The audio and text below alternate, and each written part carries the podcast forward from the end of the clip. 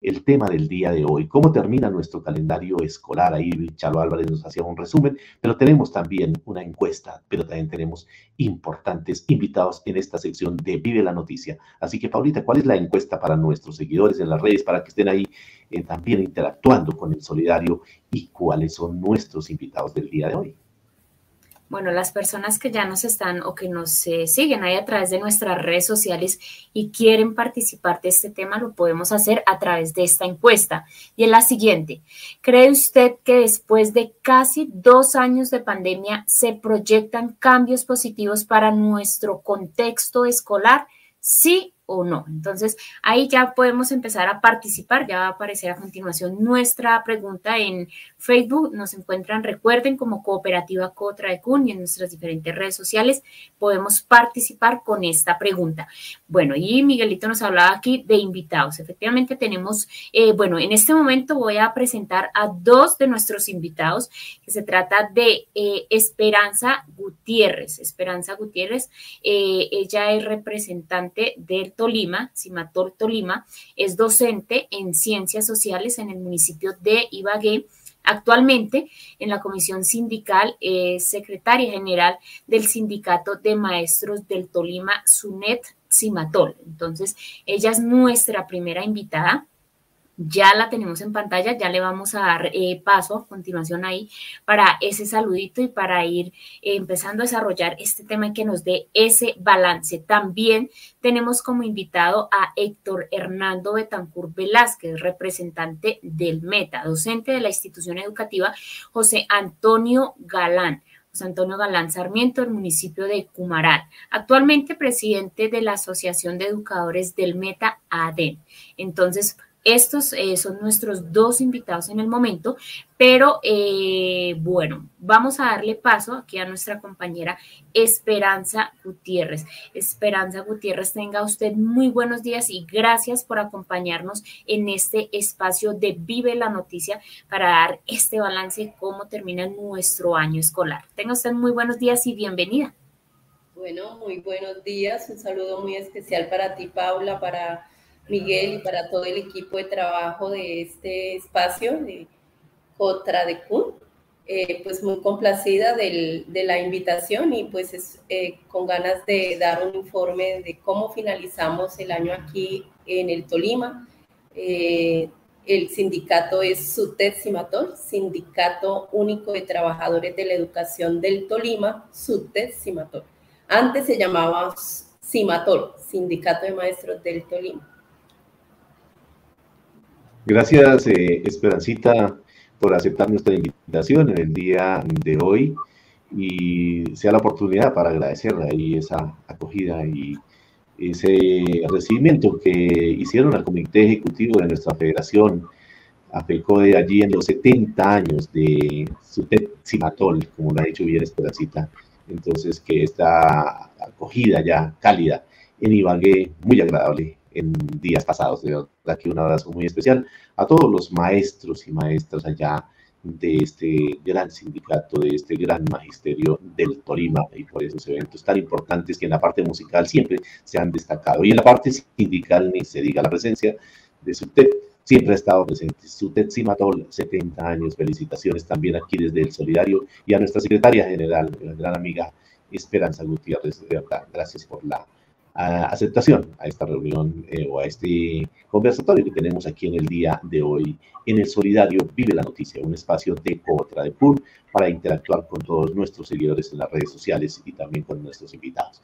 Bueno, mientras eh, llega nuestro segundo invitado del día de hoy, quisiéramos preguntarle, Esperancita, cuáles son los aspectos positivos, negativos que en medio de esta pandemia nos ha dejado aquí en nuestro trabajo, en, en la educación, tanto en la, en la parte pedagógica como también en la parte sindical, Esperancita.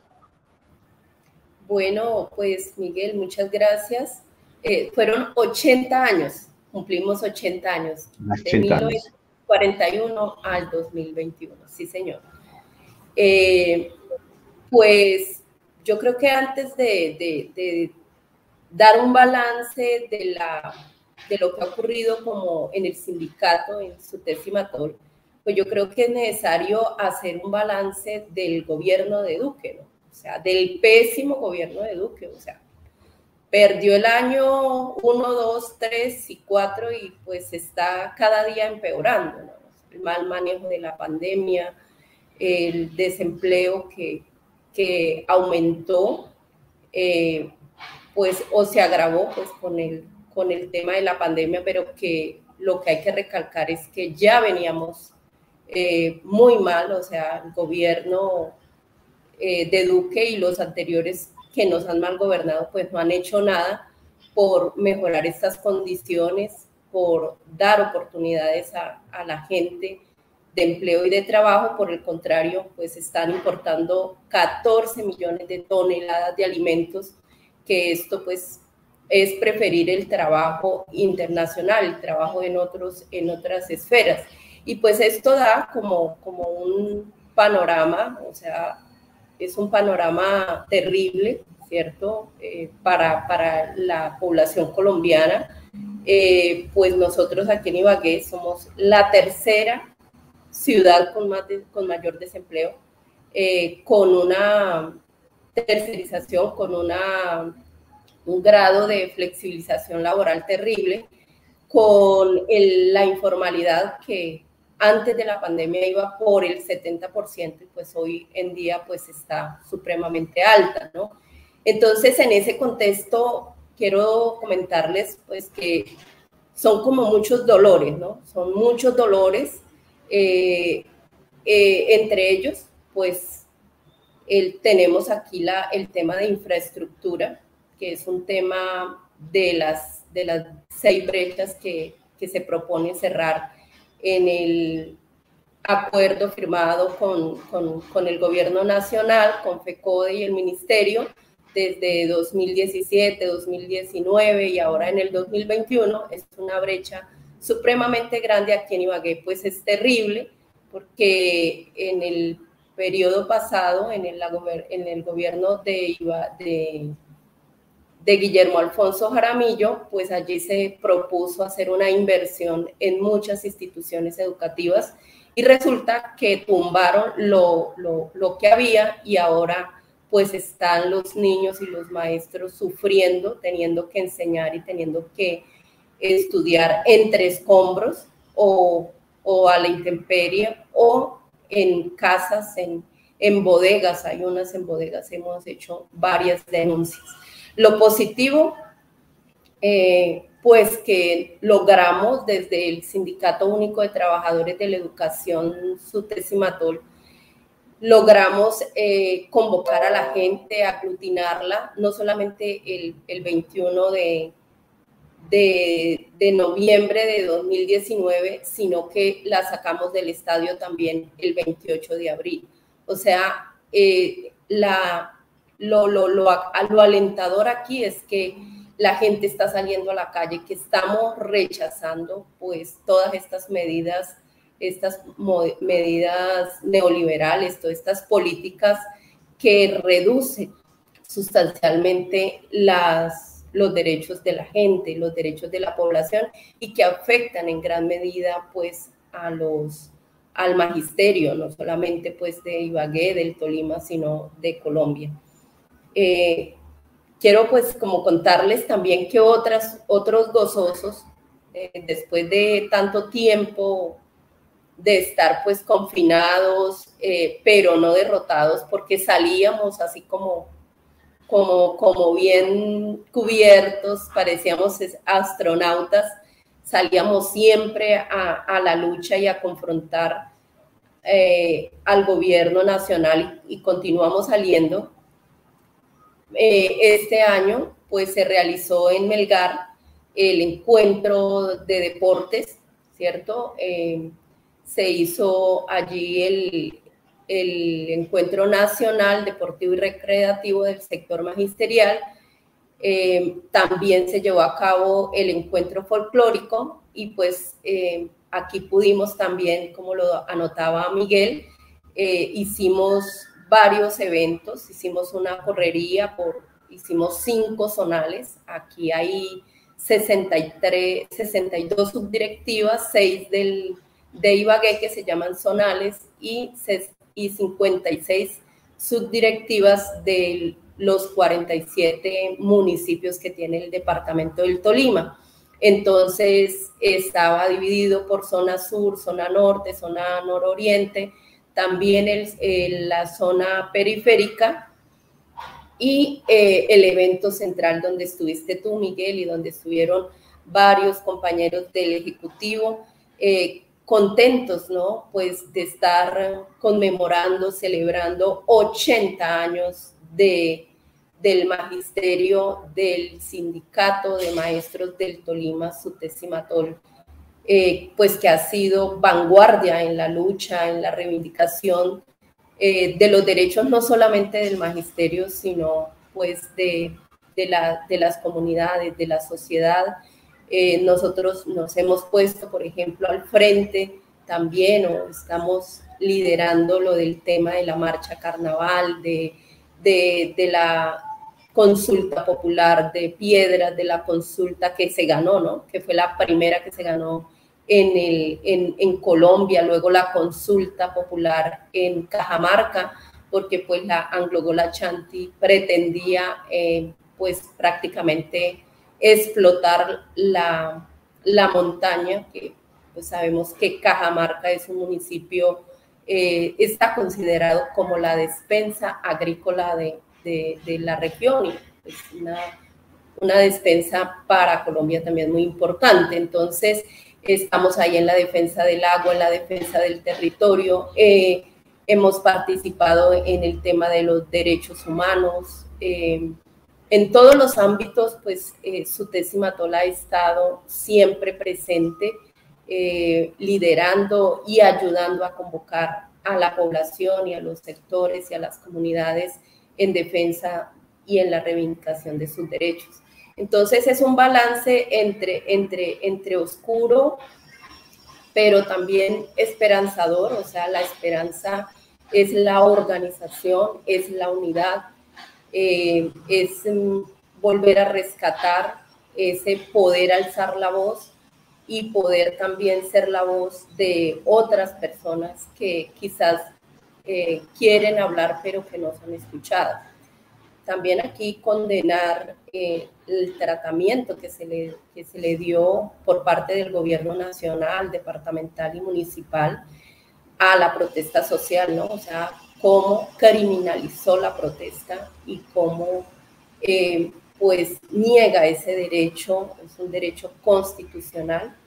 Aquí, eh, como, todos lo sabemos, aquí hubo, hubo muchos atropellos asesinaron al estudiante de Jorge Eliezer Gaitán de grado décimo, a Santiago Murillo en, en una avenida que es una avenida emblemática aquí en la 60 con Quinta. Y pues, eh, pues es, es, es, un tema de, de, de querer decirles a los jóvenes también, de quererles transmitir que la lucha no solamente es en las en las calles, ¿no? O sea, no es solamente salir a, a protestar por, por todas estas políticas y por todos estos atropellos eh, por parte del gobierno y de las autoridades y de la policía, sino que también es necesario eh, participar en las, en las elecciones, ¿no? De inscribir la cédula, eh, la Central Unitaria de Trabajadores CUT está, está haciendo una campaña y todos los sindicatos y FECODES debemos hacer una campaña para que todos, eh, grandes y, no grandes, y jóvenes especialmente, mujeres, inscribamos la cédula, ¿no? Y participemos en las elecciones y no dejemos que otros elijan por nosotros. la, la lucha debe continuar, debe continuar desde la organización, desde eh, el reconocimiento de la institucionalidad y también pues esa unidad que siempre nos ha caracterizado como, como maestros. Pues, una prueba de ello es que FECODE, la Federación Colombiana de Educadores eh, de Colombia, pues es la que le ha podido hacer frente a, al gobierno, ¿no? Estar en franca oposición al gobierno de Duque, a hacerle frente también a ese paquetazo de Duque y de la OCDE, porque no podemos olvidar que son organismos eh, internacionales económicos que afectan rotundamente eh, la estabilidad laboral, eh, afecta el empleo y afecta las oportunidades de salud, de educación. Entonces seguimos propendiendo porque haya una educación de calidad para, para todos nuestros niños y niñas. ya también tenemos calendario escolar, también tenemos pues eh, programado el tema de, ah, ya nos pagaron aquí en, el Tolima y en Ibagué, ya nos pagaron prima de, vacaciones, también nos pagaron prima ayer, le pagaron al Tolima, prima de, Navidad. Eh, pero pues continuamos aquí enfrentando también al gobierno departamental por los atropellos en cuanto a los traslados arbitrarios y y pues al incumplimiento de acuerdos que le hace venia también a lo que está haciendo el gobierno y lo que han hecho todos estos que nos han mal gobernado de, de incumplir los acuerdos firmados. Importante información que os trae desde Ibagué, del departamento de Tolima, nuestra directiva, ya nuestra secretaria general del SUTET, Simatol, en sus 80 años. Este año cumplieron 80 años, y 70, 80 años de vida sindical. En este caso no quiero que me quiten ni uno. Generalmente ah, nos quitamos los años, pero en este caso no. no. bueno, Pero, como lo dijimos allá en el Cimatol, no nos supera la Cundinamarca. Por poquitos años le ganamos a la Asociación de Padres de Cundinamarca, que tiene cuatro añitos más. Bueno, más, es una hermana mayor. Bueno, eh, Esperancita, tenemos a otro invitado. Pero antes de eso, Esperancita, decirle también que nuestra cooperativa Cotracún también está en Ibagué. Entonces, también sea la oportunidad ya enviar un saludo a todos los maestros que se quieran asociar a nuestra cooperativa en Ibagué. Tenemos ahí la, la sede también de Cotradecún y pues lógicamente siempre hemos ido de la mano los sindicatos y las cooperativas son las 10 de la mañana, 30 minutos antes de ir a la pausa. Aquí tenemos eh, de la media hora. Le pedimos el favor a Esperancita nos acompañe por ahí en otro par de preguntitas que le tenemos frente a la situación de la educación en la parte pedagógica, en las proyecciones para el año entrante. Y, y queremos presentar también a uno de nuestros invitados, Paulita. Eh, bueno, si antes de ir a esta pausa a la media hora, yo quiero presentar, en este momento también nos acompaña Raúl Caicedo. Raúl Caicedo nos va a hacer ese balance de cómo termina el año escolar eh, aquí en el distrito. Representa aquí, nos va a hablar eh, rápidamente ahorita en, en otras preguntitas que tenemos para él, pero primero queremos darle la bienvenida y él es licenciado en Ciencias Sociales de la Universidad Distrital Francisco José de Caldas, también de la Asamblea de ADET y por supuesto asesor eh, de la Escuela Sindical de ADET. Al profesor Raúl Caicedo le damos la bienvenida y gracias por acompañarnos en este espacio de Vive la Noticia. Bienvenido, profesor Raúl. Muy buenos días, gracias por la invitación, eh, muy amables por este espacio y espero poder responder eh, de la mejor manera todas las preguntas e inquietudes que tengan para orientar a todo el magisterio bogotano. Muy amables por la invitación. Bueno, aquí le vamos a pedir el favor a nuestros dos invitados que no se retiren, a nuestros seguidores también ahí no se retiren. Nosotros vamos a hacer una pequeña pausa, pero ya regresamos con nuestros dos invitados y con todas las preguntas para saber cómo es el balance, cómo termina este año escolar. Entonces, no se muevan, ya regresamos. En el solidario, ya regresamos.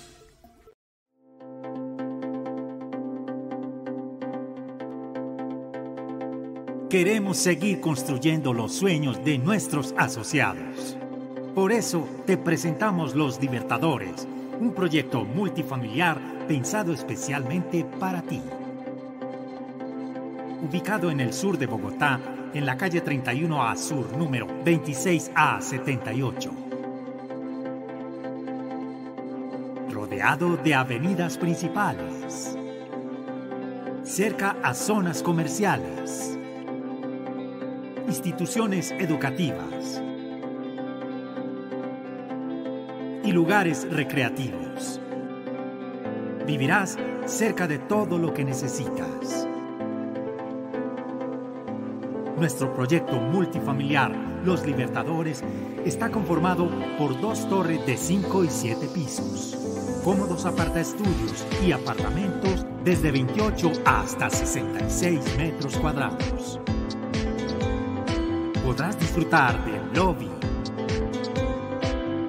salón social, parcaderos privados, terrazas en cubierta, ascensor y mucho más. Si quieres conocer más de este espectacular proyecto, contáctanos.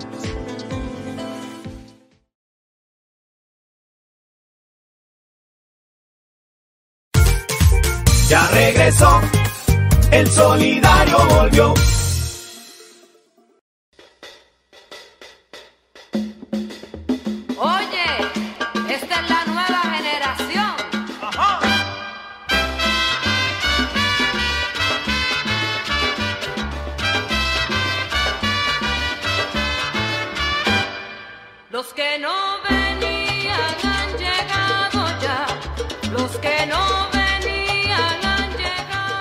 Bueno, las 10 y 34 minutos de la mañana se siguen uniendo más invitados eh, a este balance que estamos haciendo en este momento cómo termina el año escolar. Eh, pues vamos a conocer en este momento por Bogotá, por Cundinamarca, ya nos hablaba nuestra compañera eh, Esperancita, representante del Tolima. vamos a escuchar también ese balance por parte del Meta. Pero bueno, antes de ir con más preguntas que ya tiene a continuación nuestro compañero Miguelito, eh, como decíamos, siguen llegando más invitados y en este momento yo quiero saludar y presentarles al compañero Nilson Almanza. Nilson Almanza también ya nos está acompañando. Eh, recordemos que él es tesorero de la Asociación de Educadores de Cundinamarca, ADE. Profesor Nilson Almanza, tenga usted muy buenos días y gracias por aceptar esta invitación.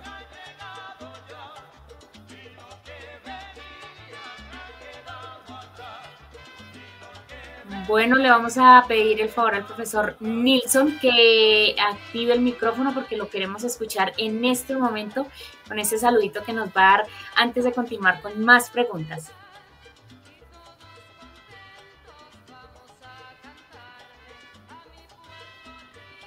Bueno, no escuchamos en este momento, no tenemos eh, eh, retorno con el profesor Nilson Almanza, mientras él soluciona eh, los inconvenientes que tiene de sonido. Miguelito, seguimos con más preguntas para nuestra compañera Esperancita. Eh, de acuerdo, eh, sí, eh, Nilsson de pronto sin audífonos, eh, ensaye sin audífonos, a ver si de pronto puede ser problema del micrófono. Bueno, Esperancita, ya, ya retornamos con los compañeros Nilsson, con el compañero Raúl, pero pues cuestiones de tiempo aquí de, de Esperancita también, sus compromisos académicos, pues queremos hacerle aquí una preguntita antes de que nos abandone. Quisiéramos tener a todo el programa, seguramente hablaríamos de muchos temas, pero bueno, frente a, a, nivel del Tolima? ¿Cuáles son esos retos que enfrentarán las instituciones educativas y las organizaciones sindicales para el año 2022? Bueno, Miguel, los retos son muchísimos y quiero contarles a todos que nosotros aquí instauramos eh, acción de tutela tanto Ibagué como en el Tolima. Eh, lo que dio eh, fue, obligó a los al ente territorial, a los secretarios de educación, a los gobiernos tanto de Ibagué como del Tolima, a hacer unas visitas de verificación. Entonces se estableció una comisión entre personería, entre el sindicato de maestros del Tolima y la Secretaría de Educación y por supuesto la comunidad educativa para que se hicieran esas visitas. El resultado fue lo esperado, o sea, instituciones educativas completamente destartaladas, abandonadas, sin agua, eh, sin, sin agua ni agua potable, porque se dice, pues hay un estudio de la Federación Colombiana de Educadores que dice que el 40% de las instituciones educativas está sin agua potable, pero es que aquí en estas instituciones pues no había ni agua potable ni, ni de ninguna. O sea, los profesores, las mamás, los los acudientes debían de traer agua en, en, en unos tarros para tener cómo, echarle agua a un baño. El colmo, por ejemplo, de, de que aquí el gobierno departamental, creo que eso ocurrió en, en, todo el país, fue trae, comprar unos, unos eh, lavamanos que, por cierto, de muy baja calidad, pero sin agua, ¿dónde los iban a conectar? O sea, eso es una cosa terrible. Entonces, el reto aquí es continuar eh, haciendo esta, esta veduría, o sea, nos dimos cuenta ya de lo que eh, habíamos denunciado los mismos funcionarios eh, que nos acompañaban en las, en las comisiones, em, pues decían de, de, que ellos no creían de que las instituciones educativas estuvieran tan mal, o sea, que ellos sabían de pronto que habían falencias, pero no que estuvieran tan mal. Realmente se están cayendo a pedazos. Y las otras, pues con el tema de la infraestructura, de la jornada única, pues tumbaron lo que había. Por ejemplo, aquí hay una institución educativa que se llama San José, en los Arrayanes, de pleno centro de, Ibagué, eh, y que está, tumbaron tres aulas que estaban buenas y ahora los chicos están trabajando entre escombros como lo había notado. Entonces el reto es continuar defendiendo no solamente los derechos del magisterio, sino también el derecho a que nuestros estudiantes tengan unas condiciones dignas donde estudiar y por supuesto que, que, que tengan el tema del PAI, del, del plan de alimentación, que tengan su Bueno, Esperancita, muchas gracias por esta información que nos han traído en el día de hoy desde el Departamento del Tolima. Era la idea del día de hoy poder integrar también desde lo sindical, desde lo cooperativo y desde la realidad de nuestras instituciones educativas a estos cuatro entes territoriales como es el departamento del Tolima, el departamento del Meta, ojalá se pueda conectar el presidente de allí de, de, de ADEN y también aquí del centro del país con eh, el compañero Raúl del distrito capital de la ADE y el compañero de ADEC, compañero tesorero Nilson Almanza, es la idea del día de hoy. Entonces, muchísimas gracias. Ese mensaje final, Esperancita, y de igual manera enviarle el saludo también al compañero presidente allá de, del SUTET Cimatol, William Polo, y a los demás integrantes de la Junta Directiva de este importante departamento. Bueno, sí, bueno, muchísimas sí, gracias. gracias. Un saludo para, para Nilson, para Raúl, para todos ustedes y muchísimas gracias por la invitación. Una última información y es que ayer eh, tanto Ibagué como el Tolima terminó pues su, su o sea, se, ya se salió a vacaciones, como, como decimos coloquialmente, o entramos a vacaciones y volvemos el 17 de, enero a, trabajo de Semana de Desarrollo Institucional. Eh, decirles pues que por aquí los esperamos y que muchísimas gracias por la invitación y un saludo eh, de parte del magisterio de Ibagué y del Tolima, muy caluroso, muy fraterno. Y, y nos vemos en una próxima oportunidad. Muchas gracias por la invitación.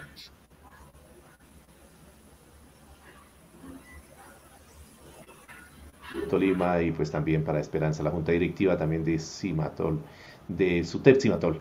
Eh, muchas gracias y bueno, continuamos a las 10 de la mañana, 41 minutos, agradeciendo estos importantes aportes del día de hoy de la compañera Esperanza Gutiérrez.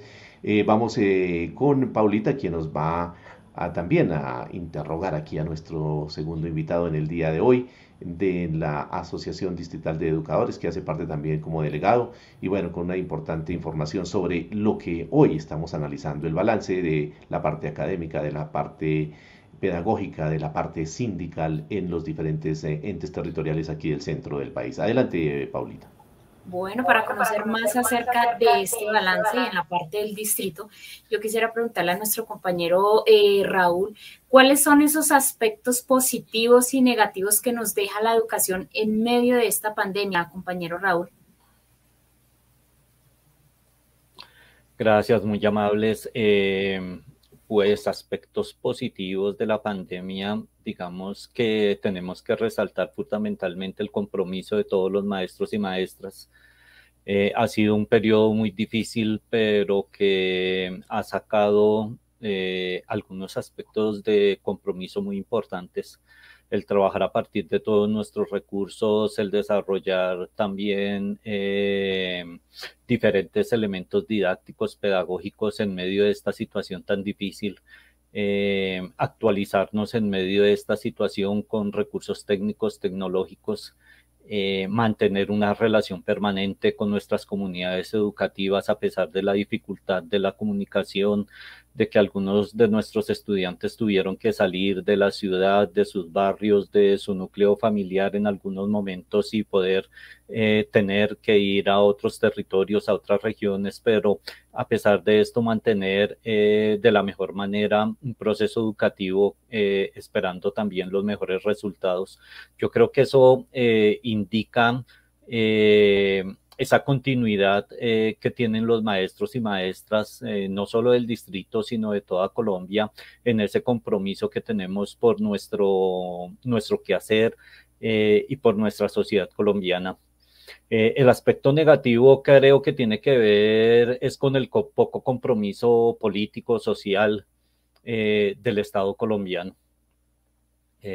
dejó precisamente en las comunidades educativas, en los maestros, en los niños, en los padres de familia, toda esta responsabilidad. Eh, no en vano podemos tener unas eh, estadísticas que no corresponden, digamos, a, las necesidades que, se tenían no solamente acá en Bogotá, sino en otros sectores eh, de Colombia. Acá en Bogotá nomás tenemos el 40% de nuestros estudiantes sin conectividad. Eh, los maestros hicieron un gran esfuerzo eh, en 18 meses precisamente por este trabajo, eh, lo cual da también un resultado muy fuerte en nuestra condición laboral y nuestra condición de salud, muchos con estrés, depresión, ansiedad.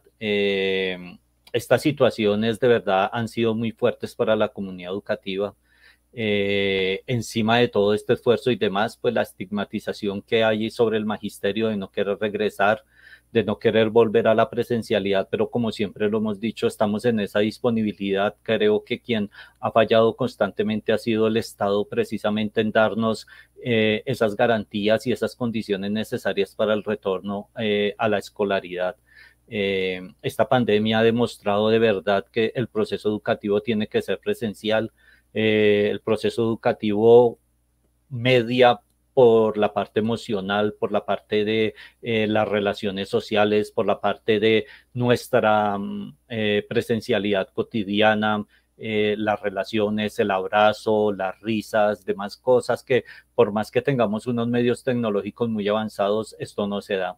Entonces, digamos que nos da una gran enseñanza esta pandemia y la necesidad y el compromiso de verdad de mantener la educación pública, esas relaciones constantes con la comunidad educativa y el compromiso social que siempre han tenido los maestros y maestras de Colombia. Así es, compañero Raúl. Bueno, a nivel de este balance que estamos haciendo en cada uno de los territorios, en este caso en el distrito, en Bogotá, ¿cuáles creen que son, cuáles piensa usted de pronto, cree que son estos retos eh, que enfrentan eh, las instituciones y las organizaciones eh, sindicales, compañero Raúl? Paulita. Mire, Paulita, a ver, discúlpeme la interrupción.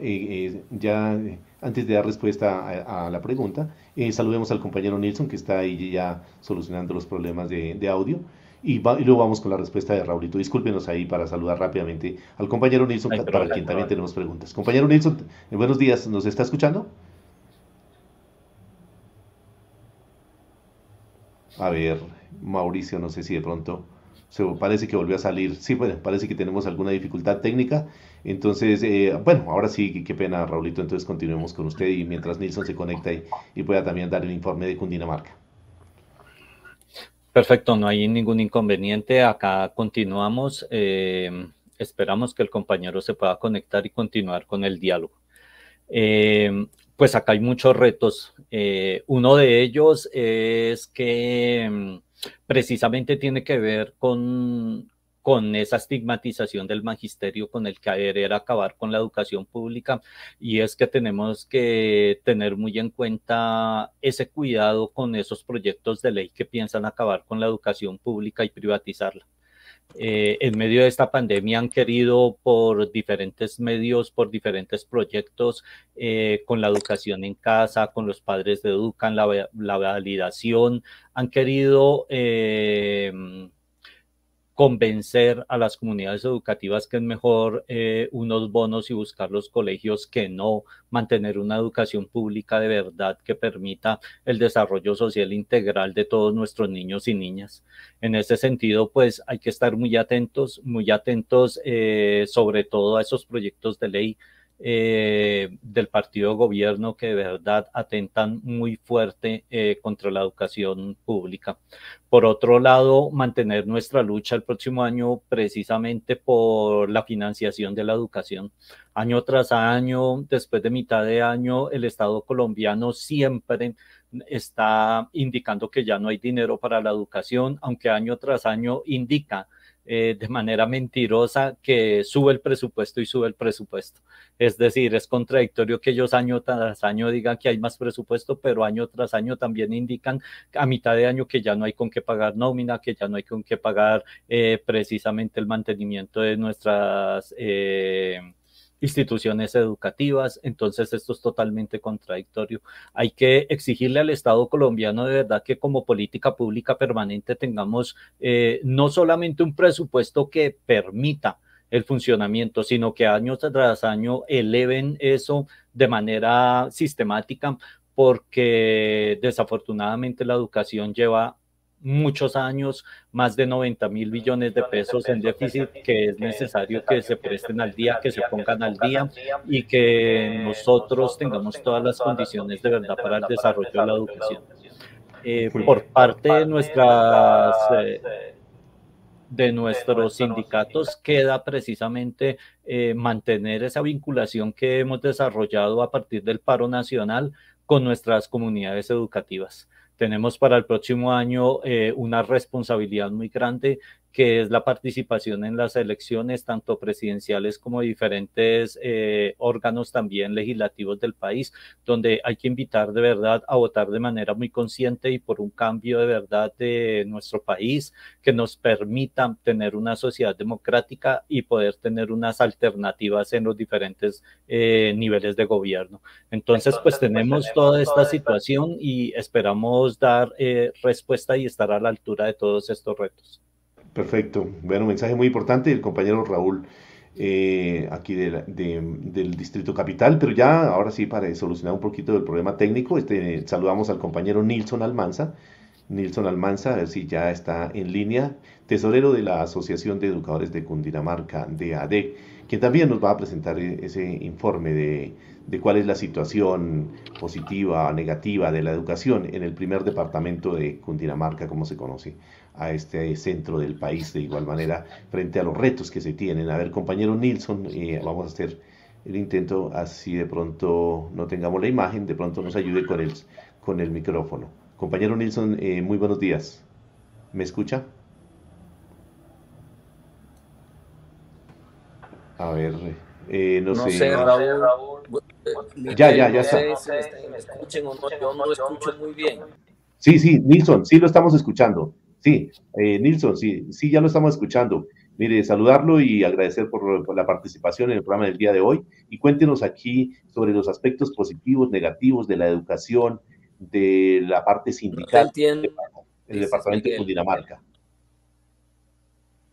No, yo no entiendo nada de lo que me estás diciendo. No sé si ustedes a mí me están escuchando bien, pero yo no entiendo nada de lo que ustedes dicen. Paulita, Paulita, ¿por qué no ensayamos desde el micrófono tuyo a ver si de pronto mejora un poquito la señal? Eh, profe Nilsson, muy buenos días, ¿nos escucha? Sí, ya mejor, ya mejor. Bueno, muy buenos días a ti, Paola, a Miguel, al compañero Raúl y a todos quienes nos escuchan en el día de hoy. Bueno, profe Nilsson, bienvenido aquí eh, al, a la sección de Vive la Noticia y bueno, rápidamente, para no de pronto perder comunicación nuevamente con el profe Nilsson. Profe Nilsson, queremos saber cuáles son esos aspectos positivos y negativos que nos deja la educación en medio de esta pandemia. Eh, bueno, nuevamente espero que me estén escuchando bien, si no, por favor me avisan. Sí, lo escuchamos, profe. Eh, Adelante. perfecto. Aspectos positivos. Eh, la solidaridad de los maestros de, Colombia, la entrega, la decisión que tomamos todos los maestros de defender la, la educación pública pero también de apoyar la educación de nuestros niños, niñas, jóvenes y adolescentes. Eso es muy positivo porque los maestros de Colombia nos echamos la educación en el 2020, 2021, nos echamos la educación al hombro. Y fuimos nosotros quienes con nuestros recursos, ampliando los, los, los planes de datos con las empresas de comunicaciones, llevamos la educación a los hogares colombianos. Eso es un aspecto positivo y que los maestros no debemos dejar de lado. Aspectos negativos, la irresponsabilidad del gobierno de no ofrecer todo un servicio de conectividad para que nuestros niños y niñas pudieran tener acceso a la educación. Negativo. Negativo la irresponsabilidad del gobierno de coger nueve millones de niños y niñas y enviarlos a las aulas de clase, colocando en peligro la vida no solamente de los jóvenes, de los niños, sino también de sus familias porque ya quedó demostrado, y hoy escuchábamos al, doctor Orlando, virólogo de la Universidad Nacional, quedó demostrado en el mundo que los niños se contagian, que los niños se enferman, que los niños van a camas UCI, que los niños mueren. Eso quedó demostrado, pero al gobierno no le importó la vida de nuestros niños y mucho menos la educación. Bueno, profe, eh, profe Nilsson, a nivel de territorios, en este caso en Cundinamarca, ¿cuáles son esos retos que se vienen para enfrentar eh, pues ya en las instituciones y también en las organizaciones sindicales? El gran reto que digo yo que, que tienen los directivos docentes, los docentes y las instituciones educativas es llevar a nuestros hogares colombianos, a nuestros jóvenes niños, una educación de calidad. Ese es el mayor reto porque el gobierno no le interesa ofrecer educación de calidad a nuestros jóvenes. Uno no puede creer que en Colombia existe una educación para ricos y una educación para pobres. Y la educación para pobres hoy se ofrece desafortunadamente, infortunadamente, en los colegios porque el gobierno no aporta los recursos necesarios para ofrecer educación de calidad. Entonces, el reto que tenemos en las instituciones educativas es ese, ofrecer educación de calidad. Y el reto que tenemos los, la Federación Colombiana de Trabajadores de la Educación, los sindicatos filiales desde ADEC, el reto es llevar también apoyo de educación de calidad a nuestras instituciones educativas, ofrecerles todo lo que nosotros tenemos a nuestro alcance. Ese es el gran reto, pero también el reto mayor es defender la educación pública y defender la educación de esas familias que hoy no tienen la posibilidad de tener una educación de calidad porque el gobierno no brinda las condiciones necesarias para esto. Y el último reto, gran reto que tenemos es defender la vida de nuestros jóvenes. Al máximo, al máximo las instituciones cuidar a nuestros niños, que no se nos vayan a contagiar, que no vaya a haber aquí una catástrofe porque el gobierno, insisto, no le ha interesado la vida de nuestros jóvenes. Esos son los grandes retos. Pero tenemos un último reto y es a través de la Federación Colombiana de Educadores, presentar al gobierno nacional una propuesta para financiar la educación pública en Colombia. No en uno ni dos años, sino una propuesta de financiación de la educación pública en el tiempo, en el futuro. Y esa tiene que ver con una modificación al sistema general de participaciones, con una reforma constitucional, de tal manera que se garanticen los recursos para financiar la educación pública en Colombia, pero también la salud, el agua potable y el saneamiento básico, como elementos fundamentales en toda familia. Profe Nilsson, ya para irnos despidiendo, ¿cuál es ese mensaje final para todos los maestros del territorio, del departamento de Cundinamarca y, por supuesto, ese mensaje para todos los maestros del país? Yo diría dos. Un primer mensaje, desearle a todos los maestros de Colombia, desearle a sus familias, maestros y maestras y a sus familias, una feliz Navidad, un año próspero 2022, mucho cuidado en familia, mucha unidad familiar, porque lo necesitamos. Pero un segundo mensaje que quiero lanzar es que el magisterio colombiano hoy tiene que estar preparado, porque la arremetida de este gobierno, la arremetida que viene de este gobierno y de su partido de gobierno, el Centro Democrático, contra los maestros no va a tener precedente.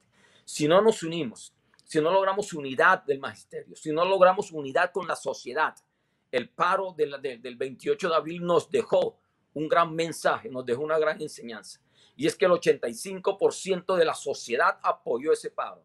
El 85% de la sociedad se dio cuenta que la política de Estado de este gobierno no iba para los menos, los menos favorecidos, para los más pobres. Es una política que solo apoya a los, al sector, el sector económico, a los sectores más favorecidos, a los ricos de este país, ampliando la brecha que existe entre ricos y pobres. Entonces, el mensaje que quiero llegar es que debemos estar preparados para defendernos, defendernos de esa remitida porque es la única forma que tenemos para defender la educación pública, para defender nuestros derechos, para defender nuestra dignidad, para buscar una paz social en Colombia. Ese es el gran mensaje, paz social, reclamando libertades, libertades para educación, libertades para trabajo, libertades en salud, libertades en derecho, libertades para vivir en un país tan hermoso como Colombia. Otra Colombia es posible. Y el mensaje es ese, otra Colombia es posible. Bueno, profe Nilsson, muchísimas gracias por este balance, por este mensaje y como usted lo dice, unidos otra Colombia es posible. Muchísimas gracias por habernos acompañado, profe Nilsson. No, con todas las dificultades que tenemos en este país sobre conectividad, sobre Internet, ofrecerle mil disculpas a ustedes, pero también a quienes hoy nos escuchan. De verdad que mil y mil disculpas. Ahí estamos y siempre vamos a estar. Otra Colombia es posible. Dios los bendiga. Bueno, gracias al profe eh, Nilsson y a este balance por parte del territorio de Cundinamarca. Bueno, y seguimos aquí con eh, nuestro compañero Raúl, también ya para ir finalizando, y queremos conocer eh, también ese mensaje final, profe Raúl, por, para todos los maestros, en este caso, bueno, del territorio y de este balance que nos está dando, que es del distrito, y para todos los maestros del país, profe Raúl. Bueno, vamos para escuchar el mensaje, le vamos a pedir el favor al profe Raúl que nos habilite el micrófono porque lo queremos escuchar. Perfecto. Eh, el mensaje es eh, pues de agradecimiento, de que ojalá aprovechemos este tiempo de verdad para descansar, para recargar baterías, porque eh, se nos viene como siempre esta vida de maestros de lucha social es permanente y constante. Entonces que, que lo hagamos de la mejor manera, recordar que el 3 de diciembre hubo una reunión con la Secretaría de Educación donde se tomaron decisiones muy importantes y ojalá estemos atentos a ellas, eh, incluyendo que nuestros 3.762 provisionales van a continuar para el año 2022. Eso es muy importante porque el 90% de ellos ya van a tener esa continuidad. Recordarles también a nuestros compañeros que estamos en un proceso de traslado en donde 3.608 vacantes hasta octubre estaban pendientes ahí. Entonces se va a venir esa asignación de traslados muy importante para todos y todas porque eh, la idea es que sea un proceso transparente, sin vacantes ocultas, eh, donde podamos tener de verdad eh, las cercanías que necesitamos a nuestros colegios, a nuestras familias y demás cosas. Entonces, ojalá y estaremos muy pendientes desde la de allí haciendo esto y también indicarles como última situación para todos y todas que el 17 de enero se abren las matrículas en los colegios del distrito porque aumentó la matrícula acá en Bogotá. Eh, esta situación económica, entonces debemos estar abiertos de verdad todos los colegios a partir del 17 y en primaria eh, va a estar nuevos a partir del 14 al 30 de diciembre en preescolar y nuevos en básica y media eh, a partir de enero 3 de, al 7 del 2022 donde todavía es la posibilidad, matriculemos, renovemos matrícula, fortalezquemos la educación pública, porque ese es un compromiso que tenemos todo el magisterio a nivel nacional. Muchas gracias.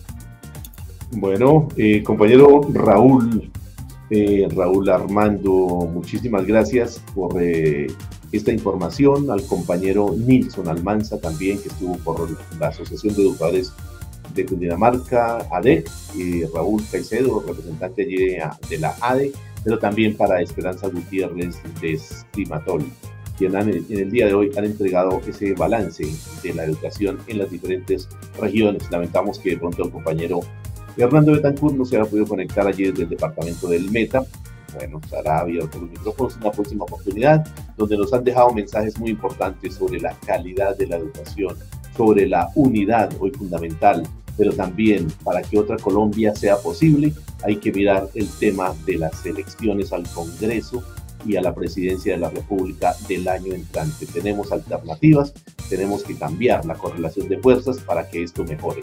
Y bueno, también temas tan importantes a nivel regional como la matrícula, los traslados, los pagos pendientes. Así que muchísimas gracias a nuestros invitados en el día de hoy y los invitamos para que nuevamente el próximo sábado, que va a ser el último programa, Paulita, ¿no? Estemos aquí pendientes. Entonces, Paulita despide nuestro programa para encontrarnos nuevamente. Usted lo ha dicho, Miguelito, y estamos invitando a todos nuestros seguidores, a todas las personas que nos acompañaron durante el año, a que nos acompañen a despedir el próximo programa, último programa del año 2021. Entonces queremos que mm, eh, queremos despedirnos en compañía de todas esas personas que nos acompañaron y pues nos estuvieron siguiendo sábado a sábado, así que no se pueden perder nuestro último programa el próximo 18 de diciembre, el próximo 18 de diciembre, último programa del 2021. Bueno, hoy se nos acabó ya el tiempo, eh, que eh, también agradecer a todos nuestros invitados. Recuerden, y algo muy importante que siempre les eh, seguiré recalcando, hay que seguirnos cuidando, hay que seguirnos cuidando. a todos muchísimas gracias por habernos acompañado el día de hoy. Que tengan todos un feliz fin de semana.